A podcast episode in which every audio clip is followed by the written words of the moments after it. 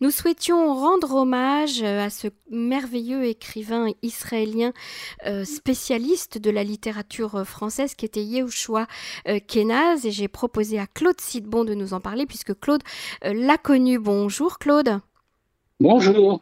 Alors Claude Yehoshua Kenas, qui nous a quittés il y a quelques jours, était un philosophe israélien il était également un grand euh, francophile puisqu'il a étudié la littérature française à la Sorbonne et il, était, il est devenu un des plus grands traducteurs israéliens de littérature française classique en hébreu mais également de littérature policière, j'ai envie de dire du, du roman policier.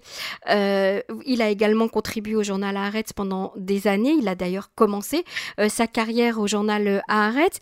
Il a reçu un certain nombre de prix littéraires comme le prix Agnon et le prix euh, Bialik.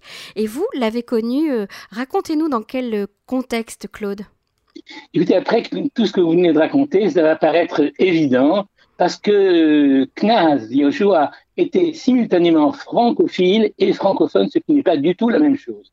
Et donc, nous sommes en 1971, je viens de faire mon alia.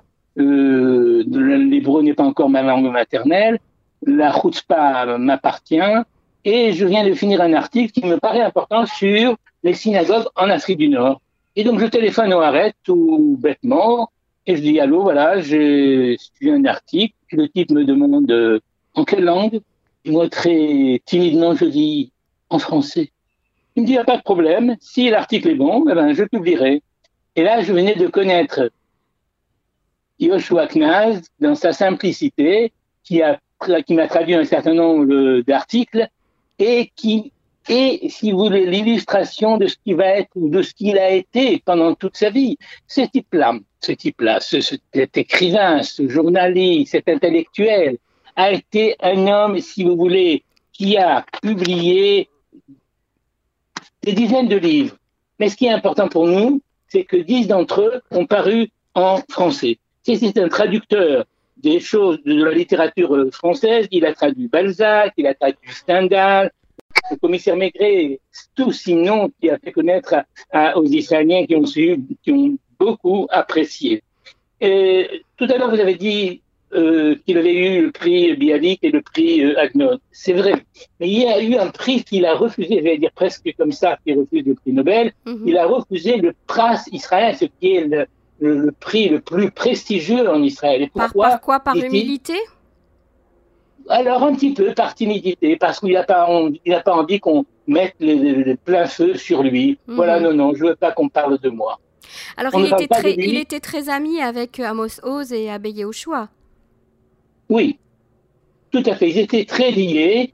Et, et avec Yehoshua me racontait hier que ils se voyaient trois fois par an, euh, deux fois, une fois chez les Os, chez Nili qui recevait, une fois Ika qui recevait à le choix. Et quand arrivait le tour de Yoshua Knaf, il les invitait dans le plus somptueux des, restaurants à Tel Aviv. C'était aussi sa manière, euh, c'était aussi euh, sa manière d'être. Si vous voulez, il a dit une fois, Israël c'est la maison, la France c'est le monde. Il ne faisait rien sans la France. Il a il buvait l'eau de la France, comme on dit en hébreu. Il a, il a lu, j'ai dit, il a traduit. Et pourtant, tous ces livres ne sont pas liés à la France particulièrement. Ils sont une espèce de microcosme israélien. Le plus célèbre d'entre eux, celui qui a été qualifié comme un des dix meilleurs romans israéliens, c'est Ganvut Yechidim, Infiltration, qui raconte l'histoire d'une base militaire dans laquelle on voit les soldats de différentes euh, communautés. Et donc, toute son, si vous voulez, sa prose est basée sur cet Israël, ce second Israël, dans des maisons, euh, je veux dire, délabrées, où des gens viennent d'ici, de là et, et, d'ailleurs. Maintenant, il y a encore un point, deux autres points, si vous voulez, que je voudrais dire. Le premier, c'est que autant des amis Oz à la vie au choix et à la pointe du combat de la gauche israélienne, autant lui, qui était membre du Meretz, n'en parlait pas. Dernier point qui me paraît important et que m'a dit euh, au choix, c'est qu'il est révolté parce que beaucoup de gens disent qu'il est mort du corona, alors qu'il ne peut pas mourir du corona, dit-il.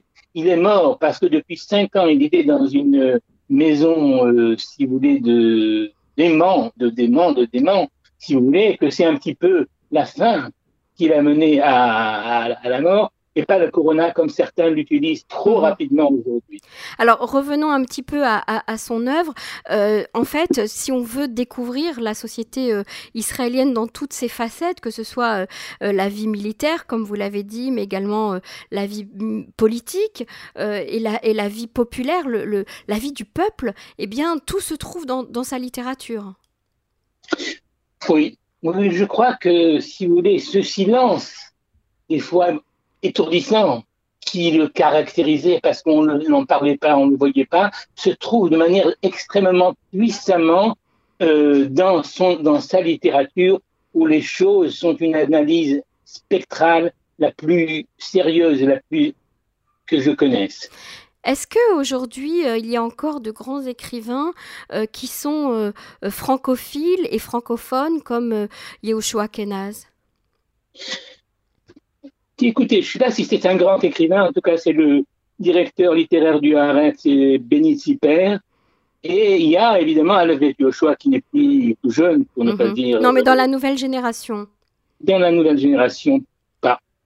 il fut un temps. Il fut un temps, en fait, où la France, euh, on va dire, rayonnait, même en Israël, où on ne pouvait pas être un intellectuel ni un, ni un écrivain si on ne connaissait pas la culture française ou la littérature française. Mais c'est vrai, mais, mais, moi je vais même plus loin. Des vedettes de Cherbourg au Mirage, la France était jusqu'à son ambassadeur, ce qui est suffisamment rare pour le souligner, Pierre-Eugène Gilbert, à quel j'ai fait une place à Jérusalem, était un ambassadeur qui parlait l'hébreu de manière parfaite. Mhm. Un jour, il est parti voir Ben Gurion et il a pris en stop des soldats qui ne savaient pas que l'ambassadeur parlait hébreu et qui ont dit des choses qu'on ne devrait pas dire. Quand il est arrivé, il a raconté cette histoire à Ben Gurion, et le lendemain, on a, qu'il y a une note, si vous voulez, qui est valable jusqu'à aujourd'hui, il est interdit aux soldats de prendre en stop des, des voitures de, de, pas militaires, diplomatiques. Je sais que c'est un sujet très délicat, on en parle depuis des années. Euh, le nombre de francophones en Israël a terriblement augmenté vu l'ALIA euh, de ces dernières années. Est-ce que vous pensez qu'on pourrait envisager euh, qu'un jour Israël fasse partie de la francophonie? Écoutez, pendant très longtemps, j'ai été un des soldats de la francophonie. Il suffit de prendre Google et de voir le nombre d'articles que j'ai écrits sur pourquoi Israël n'est pas dans la francophonie, jusqu'au jour où je suis invité chez Emmanuel Faux, qui est le correspondant d'Europe numéro un, et est avec lui un intellectuel important dont le nom échappe, mais pas, c'est pas, c'est pas grave. Et ce monsieur me dit, vous savez, il faut dire à la France, quand il y a un vote à l'Organisation internationale de la francophonie, il faut dire aux Libanais de sortir et il y aura une majorité. Alors de deux choses l'une, ou c'est impossible, ou la France ne veut pas, ou je ne dirai pas plus. Bon, ben on, on, aimerait bien en savoir plus, hein, pourtant, parce que ce serait, ce serait quand même un, un geste très important euh, euh, pour, euh, pour Israël. J'ai des lettres de Jospin et Sarkozy me disant Non, non, non, non, nous, nous allons tout faire pour qu'Israël rentre. Vous l'avez vu, vous? Moi, je n'ai rien vu. C'était Sarkozy et Jospin, c'est pas rien, c'est des lettres, des lettres manuscrites que j'ai. Mhm. Et, Israël voulait, Israël veut faire partie de la francophonie? Ben, c'est une petite histoire, c'est-à-dire pendant très longtemps, Israël voulait faire partie de la francophonie jusqu'au jour où euh, on a demandé à Shimon Peres, qui était le ministre des Affaires étrangères, pour entrer dans la francophonie, il faut répondre à un questionnaire. Et Shimon Peres a dit Quoi? Ou on me prend, comme je sais, et j'ai les qualités pour entrer dans la francophonie, ou alors c'est pas besoin. Et depuis, Israël n'a plus fait des demandes.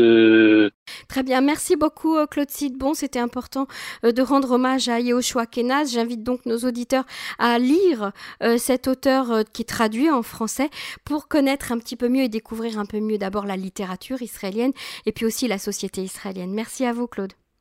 Au revoir.